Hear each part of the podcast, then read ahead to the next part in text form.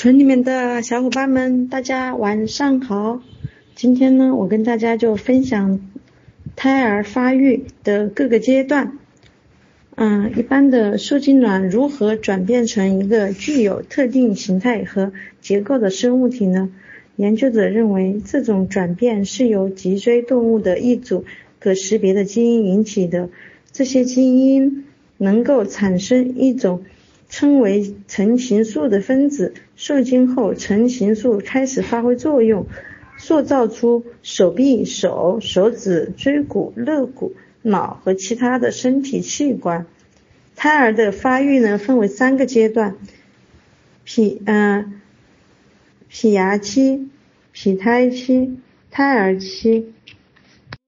在妊娠期的这三个阶段中。最初是由单细胞的核子逐渐发育成胚胎，最后成为胎儿。出生前后的发展都遵循头尾原则和近远原则。头尾原则呢，啊是指从上到下的发展顺序，即从头颈到躯干，再到下肢。胚胎的头部、脑和眼睛是最早发育的，其他部位发育相对迟缓。因此，这时胚胎头部会显得过大而不成比例。怀孕两个月时，胎儿头部的长度是身体长度的一半；到出生时，胎儿的头部的长度是身体长度的四分之一。这个比例看上去仍然不够协调。近远原则是指胎儿的发展过程是从中心到外周，即胚胎头部和。啊，胚胎头部和躯干的发育早于四肢，手脚的发育早于手指和脚趾。胚芽期也就是受精至第二周，受精后的两周是胚芽期，受精卵不断分裂分化，进入子宫，并在子宫内内膜上着床，这标志着正式怀孕。受受精三十六个小时之内，受精卵开始进入快速分裂和复制阶段，又称为有丝分裂。大约受精后七十二个小时，受精卵分裂成十六个细胞，进而分裂成三十二个。胚胎与受精卵相比，体积已增大了一一万倍。截止第一个月，胚胎长度约为十二点七毫米。血液通过细微的静脉和动脉循环，形成了非常小的心脏，每分钟跳六十五次。已经发育出脑、肾脏、肝脏和消化道，与母亲连线联系的生命线脐带开始起作用。在显微镜下可以看到头部的凸起，最终形成眼睛、耳朵、鼻和嘴和鼻子。该阶段是。无法查明性别。到第二个月月末呢，胎胚胎长约二点五厘米，重约八点五克，头部是整个身体长度的一半。嗯，面部轮廓逐渐清晰，发展出舌头和牙齿的萌牙体。上肢出现手、手指，下肢出现膝部、踝部和脚趾。胚胎由一层薄薄的皮肤覆盖，可以形成手印和脚印。骨细胞在第八周出现，大脑能调节器官系统的功能性发育开始，心跳稳定，胃部分泌出消化液，肝脏开始制造血细胞，肾脏将血液中的尿酸排出。敏感的皮肤能对触觉刺激进行反应。在到了第三个月月末呢，胚胎重约二十八克，长七点六厘米，发育出手指甲、脚趾甲、眼皮、声带、嘴唇和凸起的鼻子。头仍然较大，占整个身体的三分之一，前额较高，可以查明性别。器官系统开始运行，胎儿可以呼吸、吞咽和排泄，肋骨和椎骨转变为软骨，胎儿能够做出一些特定反应，比如踢腿、移动手指和头，嘴能开合及吞咽、触摸眼睑，胎儿会眯着眼睛，触摸手掌，胎儿会微微卧床；触摸嘴唇，胎儿会吮吸；触摸脚底，胎儿脚趾会张开。这些反射会持续到出生，直到出生一个月后消失。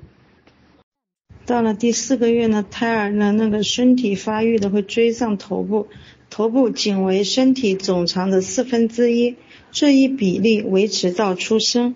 胎儿长约二十到二十五厘米，重约一百七十克，脐带和胎儿等长，并随着胎儿一起生长。胎盘发育完全，母亲能感受到胎儿的踢动及胎动初感。有些社会和宗教组织认为这是人类生命的开始。由于肌肉逐渐发育，会出现在第三个月的反射。活动更加的活跃。嗯，到了第五个月呢，胎儿重约三百四十约四百五十三克，长约三十厘米，开始表现出个体的人格特征，在子宫中有最喜欢的位置，即表现出在子宫中有最喜欢的位置，即表现出明确的睡姿、觉醒姿姿势。比如躺卧，更加的主动的踢腿、伸展、蠕动，甚至打嗝。是此时，若将耳朵贴到母亲的腹部，可以听到胎儿的心跳、汗腺和皮脂腺开始发挥作用。呼吸系统还足不足以维持胎儿在子宫外的生存。此时，产早产的婴儿通常无法存活。眉毛、睫毛。和头发上毛发开始生长，胎毛覆盖胎儿的身体。嗯，到第六个月呢，胎儿的生长速度会减慢。胎儿的长约三十五厘米，重约五百六十六克，皮下出现了脂肪垫，眼睛能够完全的开合，看向所有方向。胎儿能够听颈，还有颈转床头。胎儿在第六个月初早产的存在存活机会仍很小，因为呼吸器官尚未发育成熟。但是在第六个月末的婴儿出生的婴儿，先进的医疗技术可提高其存活的机会。到第七个月呢，胎儿的长约是四十厘米，重约一三六六到二二六七克，反射模式发育完全。胎儿会哭泣、呼吸、吞咽和吮吸手拇指。此时胎毛可能消失，也可能持续到出生。头发继续生长。此时早产的婴儿至少需要重约一五八七克，而且得到精心的医疗护理，才有可能健康存活。早产儿可能需要送进婴儿保育箱，直到婴儿达到二二六七克重。第八个月呢，胎儿的长约是四十五到五十厘米，重约二二六七到三一七五克。母体内的活动区域变得狭窄，因此胎儿的活动受到限制。皮下脂肪增多，覆盖胎儿的全身。这些脂肪有助于新生儿适应子宫外的气温变化。